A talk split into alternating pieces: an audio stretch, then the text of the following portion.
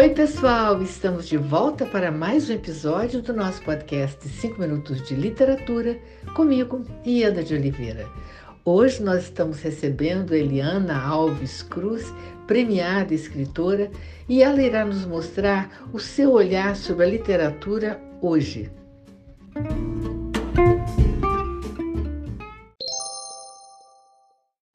O que eu me pergunto hoje é, no mês de novembro de 2020, face a tudo que a humanidade passou nesses últimos meses, nesse ano tão emblemático e importante da história humana, é por que escrever?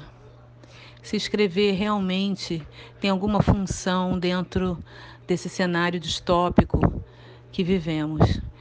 É, essa pergunta é muito essencial, porque disso depende a continuidade da nossa da nossa arte, eu acho, e da forma como praticamos. Obviamente que a escrita, você lê um poema, ou um romance, um conto, uma crônica, isso não tem um efeito imediato, é, não é como uma um prato de comida que a gente devora e sacia aquela fome naquele instante ele tem um efeito, acho que a escrita, a literatura tem um efeito muito parecido com o de uma coisa que a gente quer muito esse ano, que é uma vacina. A literatura ela tem um efeito de vacina. Ela nos imuniza contra muitas doenças do espírito, muitas doenças da psique.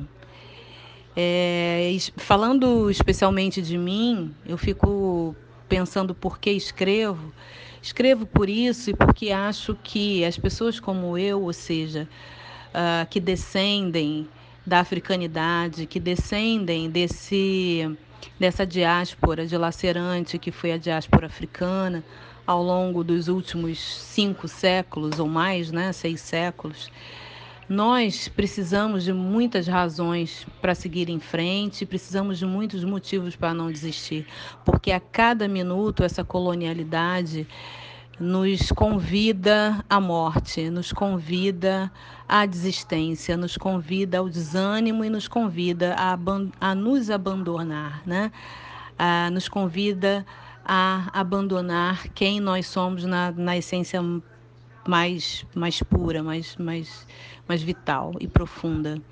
Então a escrita ela funciona como, uma, como um antídoto a isso, como um antídoto a esse desencanto e essa normalização e essa normatização que uh, o sistema colonial, o racismo sistêmico uh, nos impõe.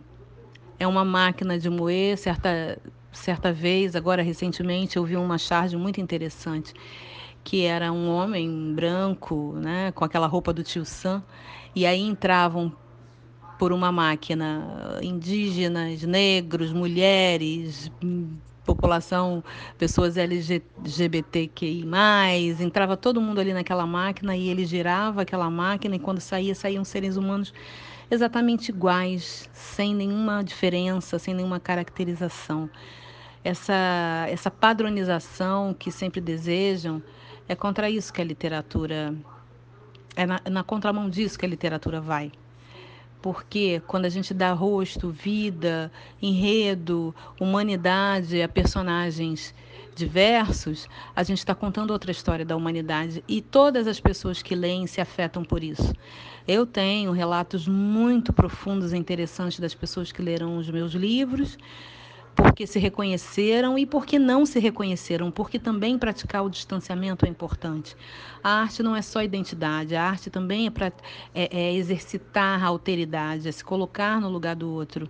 Então, alguém que não, que não vem da mesma origem que eu, ou que não tem a mesma realidade, mas que lê o que eu, o que eu escrevo, essa pessoa passa a amar aqueles personagens a conviver com eles e a entender toda a complexidade deles.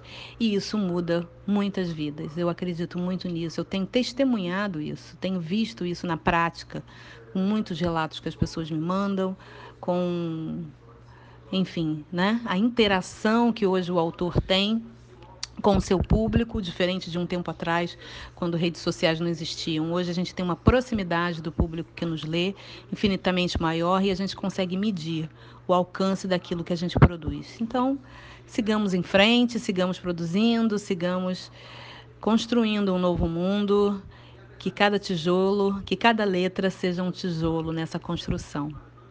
Um abraço. Muito obrigada pela oportunidade e pela chance de estar falando com vocês.